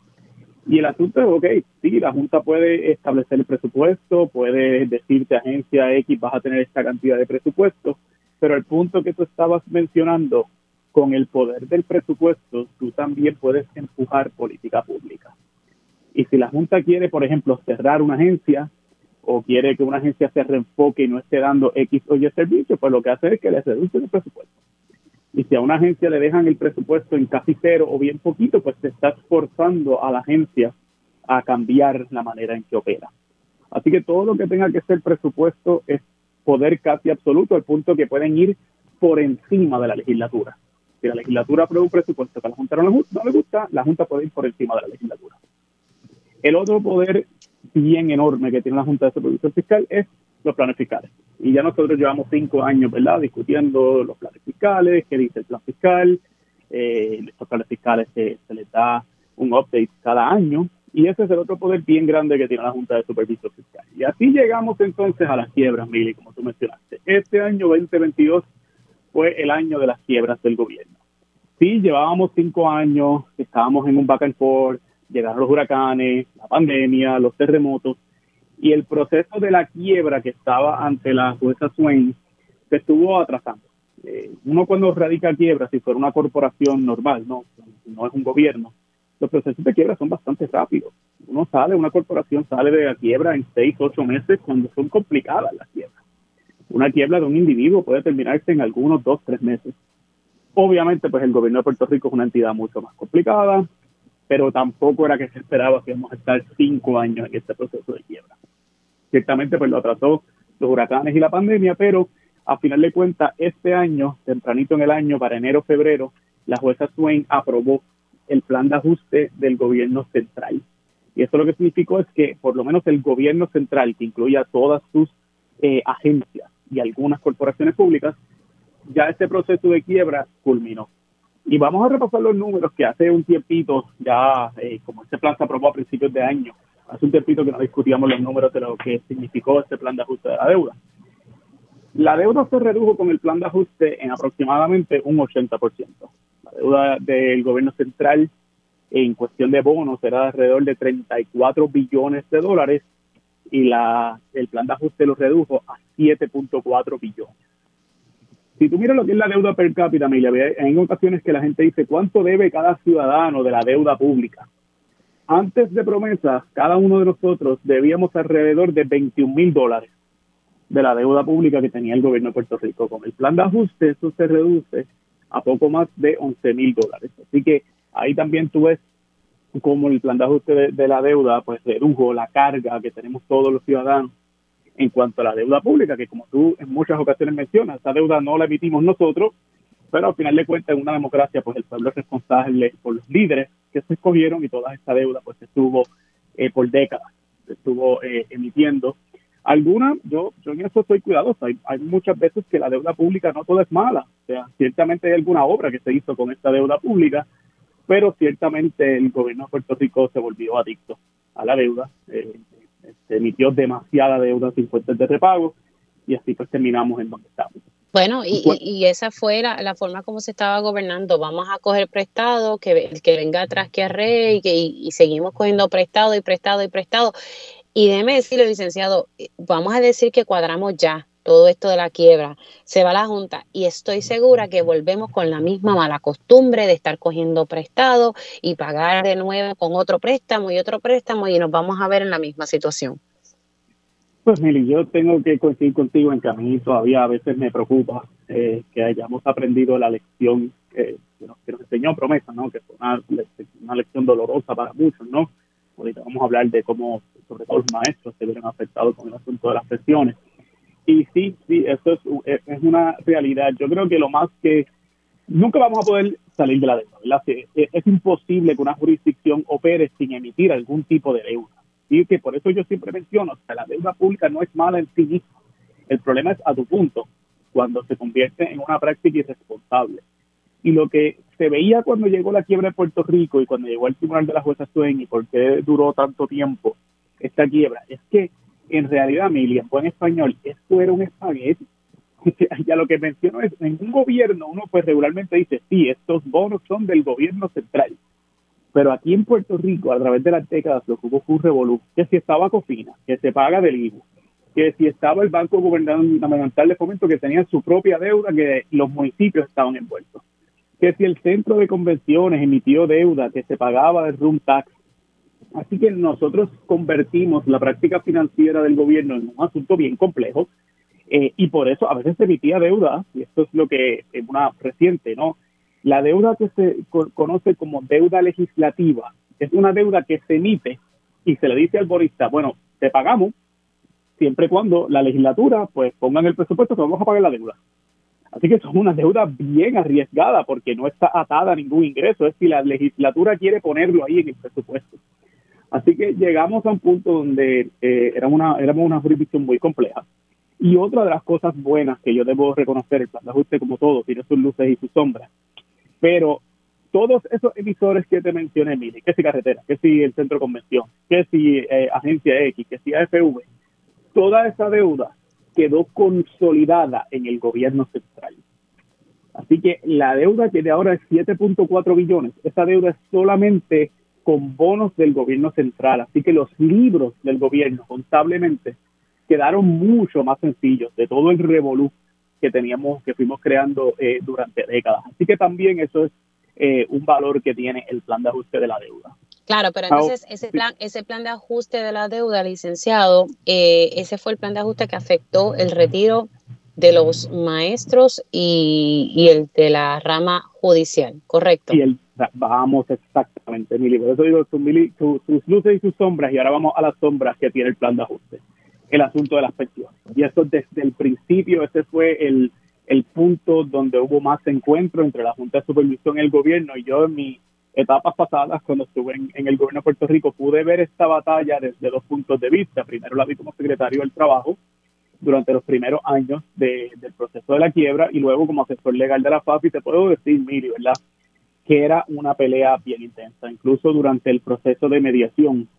Eh, era muy difícil para los acreedores, incluso para los eh, jueces que eran los mediadores, entender la posición del gobierno de que no se recortaran las pensiones. Claro, porque como no son las de ellos. si fueran las de ellos, te digo yo a ti. esa es una, ¿verdad? Que yo sé que uno los, trataba de, decir, mira, estos son seres humanos, lo que hay detrás de esto, no es un bono, estás, estás recortando a los seres humanos. Y segundo, Mili, yo creo que al final de cuentas lo que sí fue lo que rompió este, este impasse que había entre la Junta y el gobierno era que con los recaudos que había, no había razón para recortar las pensiones. O sea, matemáticamente no era que según, ¿verdad? Todo esto es con números y a años y supuestos que se ponen en, en una fórmula, como todo, ¿no? Así que nunca es una ciencia exacta. Pero no había una razón para, para legal para tener que recortar las pensiones. Lo único que decía eh, la Junta y su abogado era, mira, nosotros le estamos recortando 80% de la deuda a los bonistas. Al bonita X le están recortando XYZ, o sea, eran diferentes tipos de recortes en una línea. Y ellos decían, tú no puedes tener a los pensionados afuera sin recortarle las pensiones, porque entonces el plan de ajuste no se puede confirmar porque discrimina. Nosotros, el gobierno, le argumentábamos a la Junta, Junta, pero si ya tú tienes a todos los monistas a favor del plan de ajuste, o sea, son bien pocos los entes que están en contra de los recortes. La jueza Swain va a confirmar el plan de ajuste aunque no haya un recorte a las pensiones. Y al final de, al final de cuentas, mire, el tiempo nos dio la razón y, yo ahora. Cuando me preparaba para el programa, yo reflexionaba en cuanto a este asunto y siempre fue un tema importante, ¿verdad? Lo de las pensiones siempre estuvo en, en la discusión pública pero Mili, de verdad que fue una batalla bien dura, la que tuvo que dar diferentes entes en el gobierno, personas que pasaron por diferentes sillas, eh, algunos, me incluyo en esa lista, fuimos ridiculizados de parte de los asesores de la Junta y de la Junta, quienes decían esto de, de las pensiones, el recorte va y eso no hay otra forma, y no se, se sostuvo la línea de no hacer el recorte de las pensiones, al punto que, como todos sabemos, el plan de ajuste no contenía un recorte a las pensiones. Así que esa es la parte positiva. Ahora vamos a lo que tú mencionaste de los maestros y los jueces. Claro, y, quiero saber por qué, ¿verdad? Recordar un poco por qué fueron esas las pensiones afectadas, la de los maestros y la de la rama judicial. Sí, vamos, allá, y ahí es importante la historia de algunas reformas que así se hicieron. Uno recuerda la, la famosa Ley 3 del 2013 bajo la administración del gobernador García Padilla. Esta fue la primera reforma o vamos a decirlo así, la primera reforma post-quiebra, o sea, cuando ya pensamos que las cosas estaban mal en Puerto Rico, donde se trastocó el sistema de pensiones de los empleados del gobierno central. Los, todos los empleados públicos, tienen un tipo de pensión que se le conoce como beneficios definidos. Eso significa que el gobierno te hace una promesa. Carlos, tú trabajas tantos años a tantos salarios, tú te vas a llevar X cantidad de dinero. 70, 75, 80% de lo que era tu salario. Depende de una fórmula. Pero si notas, es una promesa de que te vas a llevar esa cantidad por el resto del tiempo que tú estés eh, retirado. Esos sistemas, mire, son bien caros, porque como tú podrás imaginarte, ya yo te ya yo te prometí que te voy a dar el 70%, así que el dinero tiene que aparecer porque tú tienes derecho a 70%, 75% de la pensión. Eso es lo que se le conoce como planes de sistemas de, beneficios definidos. ¿Qué se hizo en el 2013? Se congeló el sistema para los empleados del gobierno central. Congelar el sistema significa que, bueno, Carlos, tú llevas trabajando 20 años, te faltan 10 para jubilarte. Si tú te jubilaras hoy, lo que te llevas es un 40% de la pensión, en vez de un 70%. Cuando yo congelo un sistema, Carlos, te quedaste ahí. ¿Ves? No importa cuánto tiempo más tú trabajes en el gobierno, nunca vas a llegar a una pensión del 70%. Si tú notas, eso es bien complejo, es bien negativo, ¿no? Para el pensionado, porque la promesa se rompe. La persona estuvo trabajando pensando que iba a poder trabajar X cantidad de años para llegar a un 70, y de la noche a la mañana se le dice, no, llegaste hasta aquí. Contablemente, eso es como cortar por los sano, porque si tú ves, ya la, obligación que va a tener ese sistema de pensiones a futuro va a ser mucho menos, porque las personas dejaron de acumular. ¿Qué se hace de esa fecha en adelante? Bueno, pues ustedes ahora aportan a lo que conocemos como una cuenta 410K. O sea, una cuentita donde tú todos los meses le vas a poner una cantidad de dinero y cuando te retires, entonces tu sistema de pensiones va a ser aquella pensión que tenías acumulada que se congeló en el tiempo y lo que tú hayas acumulado en una cuenta de retiro. Este sistema de pensiones es el que se conoce como el de contribuciones definidas, porque no es una promesa que te hace el gobierno de cuánto tú te llevas, tú te llevas lo que tú hayas contribuido a tu cuenta individual de retiro. Ya el gobierno central en el 2013 se había congelado el sistema de pensiones. A tu pregunta entonces llegamos de por qué a los maestros y a los jueces se les afectó más con el plan con el plan de ajuste. Y la razón es que esos sistemas de pensiones no se habían congelado. Esos sistemas de pensiones todavía estaban bajo la promesa de que con X cantidad de años te llevas X cantidad de pensión. El plan de ajuste ordenó entonces que se congelaran esos planes de pensiones, maestros y jueces, y que los que están activos entonces entraran al sistema de contribuciones decididas a través de la, del plan 106, que son los que conocemos como las cuentas 410K. Así que ciertamente, Nili, jueces y maestros se vieron afectados porque su sistema de pensiones no se había congelado todavía. Se congeló a través del plan de ajuste eh, de la deuda. Así que ciertamente fue, fue un grupo que yo sí puedo mencionar y yo puedo entender eh, que se vio afectado porque la promesa que había hecho el gobierno del sistema de, de, de, lo que iba a ser su pensión, pues ciertamente no fue la misma con el, el plan de ajuste de la deuda. Lo que sí no hubo fue recortes a las pensiones en el sentido de, de lo que reciben los pensionados mensualmente. La Junta no solo quería congelar los sistemas, quería, ah, y tú, Carlos, que recibes mil pesitos de pensiones al mes, te voy a recortar un 7%. Eso no ocurrió. Los pensionados, sí, todos los pensionados del gobierno siguen recibiendo la misma cantidad de dinero antes y después del plan de ajuste. Lo que sí se vieron afectados fueron los empleados activos, que entonces sí les cambiaron las reglas de lo que son sus eh, pensiones. Pero el, detalle, pero el detalle, el detalle de que me habías dicho de bajo Alejandro García Padilla que las, las pensiones se, se congelaron, ese detalle de en el 2013 fueron para los maestros en particular que se supone que se congelaron y no se congelaron o, o, fue para eh, todo el gobierno porque sé que el sistema de maestros tiene un sistema de pensiones eh, muy diferente al de las pensiones del, del gobierno general. Sí, pues mira lo que ocurrió el, gobierno central sí se congeló, eso fue la ley, la ley 3 y esa congelación se dio. Maestros, si tú recuerdas, el gobierno de García Padilla también pasó una reforma de contribuciones que era lo mismo, era para congelarla. Esa, la Asociación de Maestros retó la constitucionalidad de esa ley, llegó hasta el Tribunal Supremo y ganaron. El Tribunal Supremo resolvió que el recorte era ilegal, que el, la forma en que lo hizo la legislatura era inconstitucional. Así que por eso es que el sistema de maestros no se había congelado, porque aunque para ser justo, ¿verdad? La, administración García Padilla lo intentó, porque sabían cómo estaban los sistemas, el Tribunal Supremo de Puerto Rico, bajo la Constitución de Puerto Rico, resolvió que eh, esa ley era inconstitucional. Por eso era que los maestros no tenían todavía, no habían visto congeladas las pensiones. Estaban todavía bajo el sistema anterior. Algo parecido ocurrió con los jueces, Mili, porque también la administración García Padilla, Padilla trató de congelar esas pensiones y lo mismo, los jueces del Tribunal Supremo resolvieron, mira, no, esto no se puede hacer bajo la Constitución de Puerto Rico. ¿Por qué ahora sí pasa? Primero, ahora había que hacerlo en el plan de ajuste porque esas leyes no se ven congeladas. Las de, los, de los empleados del gobierno central sí.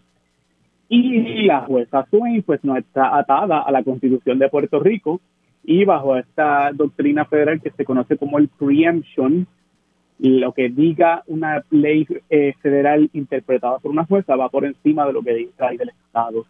Y por eso entonces, a través del plan de ajuste, sí se pudo hacer esas reformas que se intentaron hacer antes y que no se lograron hacer.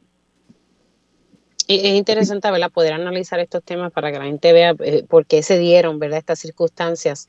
Y, y, esto es lo que demuestra también cómo, cómo esta Junta y, y promesa va por encima hasta de nuestra Constitución. Sencillo, porque si, si el Supremo de aquí lo declaró inconstitucional bajo nuestra constitución, pero mira cómo se logró, como quiera viabilizar, eh, bajo una Junta de Control Fiscal. Y se retó, pues, estoy de acuerdo contigo, Mili, para que la gente vea por qué es que es tan poderosa esta ley. El, el colegio, que también uno de los colegas abogados que está contigo en el programa en ocasiones, el, el colega Rolando Manueli, el, sus clientes, la Asociación de Maestros, retaron la decisión de la juez precisamente diciendo, juez, usted no puede hacer esto porque está legislando, la promesa no se lo permite. Y el caso llegó incluso hasta el Tribunal Supremo de Estados Unidos, el Tribunal Supremo no, entró a ver el caso, ¿verdad? Pero el primer circuito de Boston resolvió igual que la jueza Swain, mira, sí, que la ley promesa permite que a través de un plan de ajuste se haga este tipo de cosas. Así que es lo poderoso, ¿no? Yo sé que choca, por eso el plan de ajuste de la deuda, Mili, yo sin temor a decirte que estoy exagerando y que estoy aquí siendo demasiado dramático. Hay un antes y un después del plan de ajuste.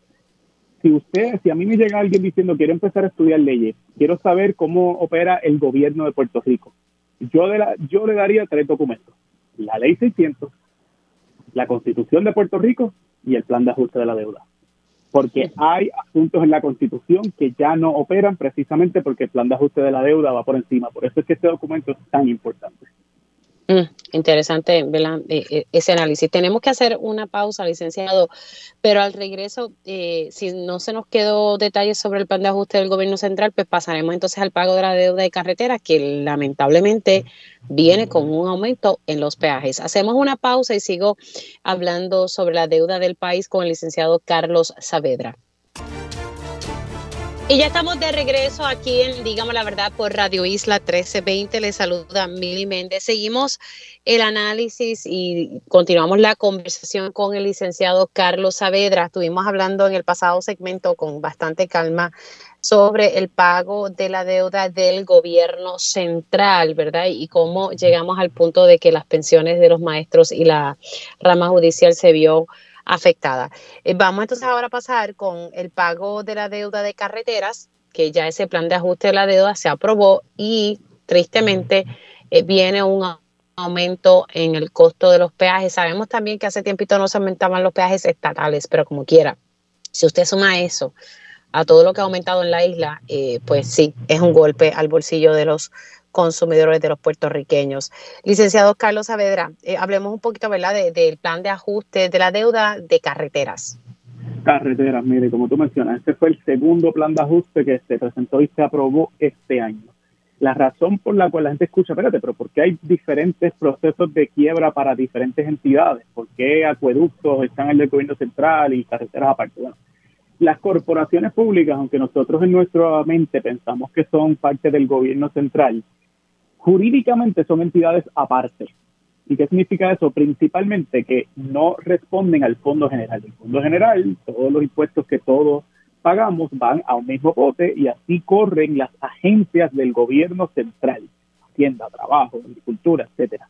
Las corporaciones públicas, por ejemplo, energía eléctrica, acueductos, carreteras, el Fondo del Seguro de Estado, generan sus propios ingresos.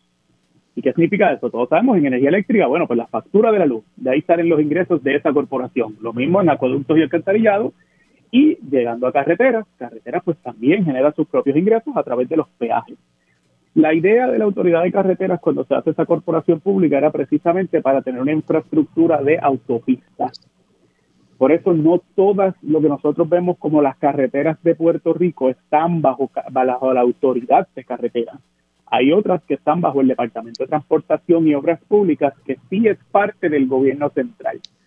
Aunque tiene sus excepciones, véanlo de la siguiente forma. Uno piensa a veces en la carretera número 2, que pasa por el norte. La carretera número 2 no tiene peaje. Esa es una carretera bajo DITO, Transportación y Obras Públicas. Pero si vamos a una autopista, como lo puede ser la 52 que va de San Juan a Ponce, esa sí está bajo la autoridad de carreteras y esa, como todos sabemos, tiene peaje. Y la idea de estos peajes es, bueno, también mantenimiento de, la autopista. Y segundo, estas autopistas no se hicieron de la nada. Muchas de ellas se hicieron con emisiones de bonos. Volvemos a caer a las emisiones de bonos que fueron lo que generaron eh, la idea, ¿verdad? Era la construcción de todas estas eh, carreteras. Así que por eso la autoridad de carreteras tiene su propio plan de ajuste, tenía una deuda muy alta que también necesitaba reestructurarse y este año también se reestructuró. Mire, ¿De cuánto era esa deuda? Era de alrededor de 6.5 billones. Era la deuda que había acumulado carreteras. ¿Por qué se mete en problema la autoridad de carreteras? Bueno, uno, los peajes no se aumentan desde el 2005. Y si no estás aumentando los peajes, pues, ciertamente pues va a llegar un punto donde no vas a poder pagar la deuda porque de ahí es que viene eh, el dinero para pagar la deuda. Las famosas cruditas, Mili, que tanto dieron de qué hablar hace casi 10 años las cruditas precisamente se legislaron, que eran un impuesto sobre cierto tipo de combustible, precisamente para pagar la deuda de carretera, porque como se aumentaban los peajes, se emitió tanta deuda que no se podía pagar, pues ¿qué tuvo que hacer el gobierno central? Bueno, carreteras, yo te voy a prestar un dinero y ese dinero lo que voy a hacer es que voy a poner un impuesto al combustible y el dinero que yo recoja te lo voy a pasar a ti, carreteras, para que tú pagues tu deuda. Eso sonaba, ¿verdad? Sonaba fuerte para el consumidor, pero financieramente sonaba bonito hasta que el gobierno central en el 2015-2016 se comenzó a quedar sin dinero Y ahí vino una frase, Mili, que a lo mejor la has escuchado en la prensa, los famosos clawbacks. Y eso es lo que significa que el gobierno central dijo, espérate, carreteras, ahí hay un impuesto que pongo yo, gobierno central, ahora yo necesito dinero, pues yo ya no te voy a pasar el dinero de la crudita. Me lo voy a quedar yo, gobierno central, porque yo tengo que pagar nómina, tengo que pagar deuda, tengo que correr el gobierno central. Y entonces carretera se quedó sin dinero porque ya no tiene el impuesto de la crudita y no había aumentado peajes, así que llegó la quiebra. Y ahí Ahora, un segundito, antes de que continúe con eso, ese detalle de clawback, ¿cuándo fue que se hizo? ¿Cuándo fue que el gobierno le dijo a carretera, sabes que ese dinero de la crudita 1 y 2, porque fue 1 y 2, yo me voy a quedar con él? Eso fue para la segunda mitad del 2015 y principios del 2016. Y como recordarás, ya era cuando ya incluso se estaba hablando de promesa, porque ya el gobierno central se estaba quedando sin dinero, entonces hizo todo ese clawback de, y por eso se le dice clawback, ve que es como que yo voy a retraer ese dinero que te estoy prestando porque no es tuyo. Yo como gobierno central te lo estoy prestando, corporación. Así que para esa fecha se empezó a hacer esas cruditas que estaban recién pasadas, mil, eran de 2013 2014, y ya como a los dos años el gobierno central tuvo que decir, espérate, mejor me quedo yo con ese dinero porque necesito correr el proyecto. Entonces, pues, carretera se queda en el aire, así es que se acumulan esos 6.5 billones de dólares. Y este año, pues, se aprobó el plan de ajuste que también saca de la quiebra la autoridad de carretera. La reducción en, en el caso de carreteras es también de aproximadamente 80%. La deuda era de 6.5 y ahora es de 1.2 billones. Qué bonito, ¿verdad? Suena, reducimos, se, se reduce la deuda, así que carretera fuera de quiebra. Pero como tú mencionaste, Mili, este plan de ajuste yo lo puse en el orden de, de, cuán complejos pueden ser para el impacto en el bolsillo. Eso no significa, ¿verdad?, que el del gobierno con el impacto en las pensiones sea poco. Yo sé que hubo gente que sufrió parte de lo que significa el plan de ajuste. Pero ahora carreteras y próximamente hablaremos de energía eléctrica, estos contienen aumentos que los vamos a pagar todos.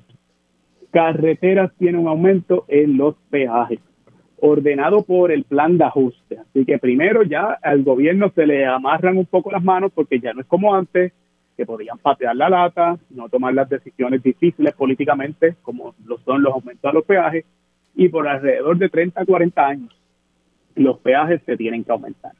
Ahora, ¿cuánto es ese aumento a los peajes? La Junta tiene una posición, el gobierno tiene otra, y el plan de ajuste trató de hacer básicamente fue salomónico, fue un in-between. La Junta dice que hay que aumentar los peajes 8.3% cada año, más un 1.5% según aumente el precio, el índice de precios del consumidor. Eso es un montón, mire. Eso es un aumento durísimo. ¿Por qué la Junta quiere esa cantidad de casi 10%? Porque la Junta está diciendo, gobierno, tú estuviste casi 20 años sin aumentar los peajes, pues ahora en estos próximos 5 años tú tienes que aumentar lo que debiste haber aumentado hace 15 años el gobierno tiene una posición que está diciendo, mira, sí, yo tengo que aumentar los precios, pero yo no voy a aumentarlo esa cantidad. Yo prefiero ese 1.5 y vamos viendo de año a año cómo va la cosa si tengo que volver a aumentar. El plan de ajuste le permite al gobierno no aumentar la cantidad de casi 10% que dice la Junta, siempre y cuando unas cuentas que se crearon con el plan de ajuste tengan una, un porcentaje de lo que se paga de deuda al año. O sea, los bonistas están mirando esa cuenta. Si la cuenta está bajo el porcentaje que dice el, el plan de ajuste que tiene que tener de dinero, pues ok, este año no hay que aumentar los peajes, porque las cuentas están bastante llenitas.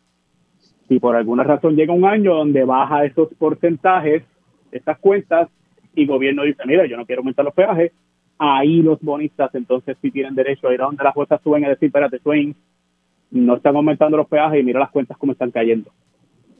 Así que ahí lo complejo ¿no? de este plan de ajuste, yo te puedo dar los ejemplos mil y ya estos planes, estos aumentos entran en los próximos días, los aumentos. Y tengo aquí, mira, por ejemplo, Caguas Norte eh, va a aumentar de 1.50 a 1.65, Salinas aumenta a 1.75 a 1.90, eh, Montelledra aumenta de 35 a 40 centavos, Caguas Sur de 1 dólar a 1.10, eh, Ponce también es 10 centavos, de 0.75 a 0.85, que como puedes ver, hay unos cuantos por aquí. Tengo Seiba en la 53 de 1 a 1.10, o sea, casi todos están fluctuando entre 10 centavos este año. Que es un aumento ciertamente y las personas que toman la autopista todos los días pues van a, empezar a ver ese aumento.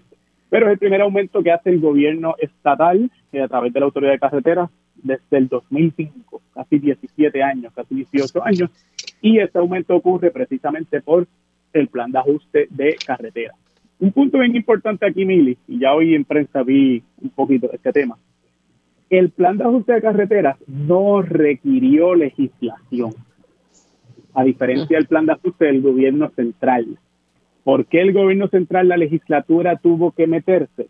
Porque la deuda nueva que se estaba emitiendo la emite el gobierno de Puerto Rico y nuestra constitución establece, nuestra ley y la constitución, que si hay deuda del gobierno central que se va a emitir, tiene que pasar por la legislatura. Las corporaciones públicas, como ahorita hablamos que no tocan el fondo general, son entes aparte, no tienen que ir a la legislatura para emitir bonos. Esas emisiones de bonos la autoriza la junta de directores de cada corporación pública. Por eso es que en el mm. caso de carreteras no tuvieron que ir a la legislatura, el plan de ajuste pasa e incluso en los aumentos a los peajes los hace con un proceso administrativo la autoridad de carretera. Así que la legislatura no tocó ni un pico en el plan de ajuste de carretera. Así que ya ahora estoy empezando a escuchar lo mismo con la Autoridad de Energía Eléctrica y otra vez, ojo, cuando son corporaciones públicas, el espacio de acción de la legislatura es menos. Bueno, sí, y lo vimos cuando también se, se le dio luz verde al contrato suplementario de, Luma Energy, pasó, ¿verdad?, por, la Junta de, de AFAB y también por la de Energía Eléctrica, o sea, fue directamente a la Junta de Gobierno quienes emitieron, ¿verdad?, Eso, esos votos. Y uno a veces se confunde cuando uno está afuera, ¿verdad? Porque dice, espérate, pero es que ¿quiénes están en la Junta de Directores de Carreteras? Bueno, el secretario de Transportación, el secretario de Estado, el secretario de Hacienda, pues uno piensa que, ah, pues son, son funcionarios públicos, el gobierno, la legislatura los puede meter mano. Ojo, o sea, las corporaciones públicas jurídicamente son independientes. Y ahora, al estas cosas estar en un plan de ajuste, y mira el cambio de este aumento que está en los peajes, que está ordenado en un plan de ajuste. Puede Vamos a mañana. déjeme hacer una pausa porque me, me concentré mucho en, en, este tema, porque me parece que es importante para que la gente lo entienda, pero vamos a hacer una pausa, entonces continuamos en el próximo segmento y cerramos el tema de carreteras y entonces pasamos, ¿verdad? Con lo que quede de tiempo con, con la Autoridad de Energía Eléctrica. Regresamos en breve aquí en Dígame la Verdad. Regreso aquí en Dígame la Verdad por Radio Isla 1320 continuó la conversación con el licenciado Carlos Saavedra. Hemos estado hablando sobre el pago de la deuda del gobierno central, explicándolo en detalle. También hablamos ya sobre el pago de la deuda de la autoridad de carreteras. Nos quedamos, ¿verdad?, en un detalle, no sé si quiera terminar para entonces pasar con el pago de la deuda de la autoridad de energía eléctrica, que ha sido tema eh, sumamente neurálgico este año y para el próximo estoy segura que así será. Licenciado. Yo también estoy seguro que así va a ser, Mili. Sí, un puntito adicional en cuanto a carreteras, pero que va a ser aplicable al, próximo tema. Eh, estos aumentos, por ejemplo, el de los peajes que hablamos, estos aumentos ahora están en un plan de ajuste que vienen acompañados de una orden de un tribunal federal. Así que si escuchamos en un futuro a la legislatura, alcaldes, a quien sea, eh, decir, no, vamos a legislar para prohibir los aumentos de los peajes por los próximos 10 años pues va a haber problemas, porque ese aumento está ahora atado a una orden de un tribunal federal y si no se dan esos aumentos, los bonistas pueden ahora ir al tribunal federal. Decir, el gobierno de Puerto Rico está en incumplimiento con la orden de ese tribunal. Así que ahora hay que ser un poco más cuidadoso, ¿no? yo ya veo algunos proyectos de ley que ciertamente chocan con las órdenes de confirmación de la jueza Swain. Así que, como te dije, Emily, los planes de ajuste ahora son parte de las leyes. Ya no es solamente leer la constitución y leer lo que dicen las leyes, hay que ver que lo que vayamos a hacer no choca con el plan de ajuste de la entidad que sea. Y así entonces pues llegamos a energía eléctrica, que es la única entidad que nos queda, que está todavía en proceso de quiebra, tiene su propio proceso de quiebra aparte porque también es una corporación pública con sus propios ingresos. Esta deuda también es bien compleja, Mili. A través de muchas décadas se estuvo tomando prestado eh, para construcción de las plantas, para construcción y mantenimiento de sistemas y pues no hay que no hay que hablar mucho del estado en el que está la Autoridad de Energía Eléctrica, el dinero se tomó, no se usó para lo que se debía usar, se mantuvo para gastos operacionales y el sistema está hoy como está. Así que no solo tenemos el problema de que el sistema está todo chavado, sino que la agencia, la corporación para colmo no puede pagar su deuda. El sistema está viejo, anticuado y la deuda no se puede pagar. Y en parte lo mismo, el mismo tipo de síntomas que tuvo la autoridad de carretera. Los aumentos a la luz, pues ciertamente son súper complicados políticamente, a diferencia de los peajes, estos sí los pagamos todos, ¿verdad? Uno tiene la opción de no coger una autopista, pero ciertamente no hay la opción de no pagar la factura de energía eléctrica. Así que la autoridad a través de las décadas no hacía los aumentos correspondientes para el pago de la deuda y llegamos a donde estamos. La deuda de energía eléctrica es de alrededor de 11 billones de dólares, incluyendo eh, las deudas que tiene de las pensiones. Recordemos, los pensionados no es que no los protejamos, sí, son, una, son un acreedor bien importante, pero se paga también de la factura de energía eléctrica. Los pensionados de energía eléctrica no cobran del gobierno central. Así que mm. cuando, decimos, cuando decimos que no recorte las pensiones y no congelemos eh, las pensiones de, de los pensionados de energía eléctrica, pues sí, eso es un valor importante, pero las pagamos todos la pagamos todos de la factura de energía eléctrica. Así que el plan de ajuste de energía eléctrica está ahora presentado, no está confirmado. Lo tiene ante su consideración la justicia, pero no está confirmado. Y propone una reducción de 50% de la deuda, de 11 billones a poco más de 5 billones eh, de dólares. ¿Cómo se va a pagar esa deuda según el plan de ajuste? Pues sí, en la factura. Se van a emitir unos bonos nuevos que se pagan con la factura de energía eléctrica. Y el plan propone dos cargos, uno fijo y uno que cambia porque depende el volumen. El fijo, ¿verdad? Va a ser para cierta cantidad. Eh, por ejemplo, el lado comercial lo pagaría todo el mundo. Aquí hay que dividir entre comercial y residencial. Comercial pagaría en el cargo fijo. Y ese cargo va a ser igual para todo el mundo una vez tú estás conectado al sistema de energía eléctrica. Si tú tienes un contador y estás conectado, no importa que tengas placa, no, no, importa que tengas tu propio sistema, si tú mantienes esa conexión activa, tienes que pagar el cargo fijo. Las personas que actualmente reciban incentivos que estén bajo cierto nivel de pobreza no van a pagar el cargo fijo. Esos son los residenciales. Así que ya vemos que ese cargo no es para todo el mundo. El segundo cargo es el volumétrico y ese cargo va a depender de, dependiendo de cuántos kilovatios tú consumas. Otra vez, hay una fórmula para establecer cuál va a ser ese cargo. ¿Cuál es el problema que tenemos con este plan de ajuste? Que esa fórmula el plan de ajuste dice to be determined.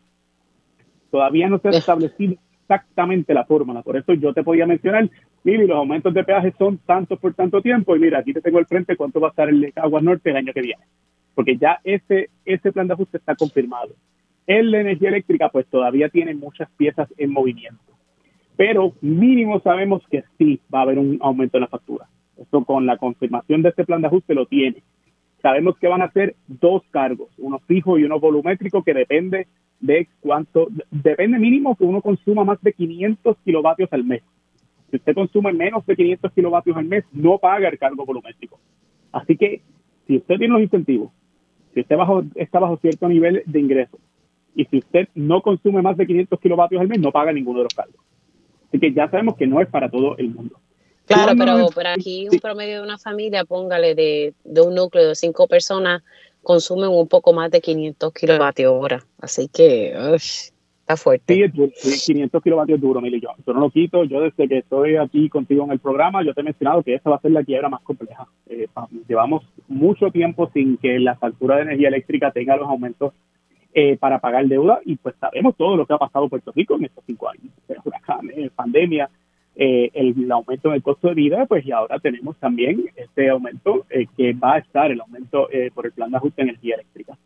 Yo lo que te puedo decir hoy es que, como tú mencionaste al principio, para verano del año que viene debemos tener un panorama más claro. Hay muchos litigios todavía donde el gobierno y la Junta están cuestionando la creencia de los bonistas de energía eléctrica y va a depender mucho de cómo vayan esos litigios para saber a final de cuentas cómo va a quedar ese plan de ajuste.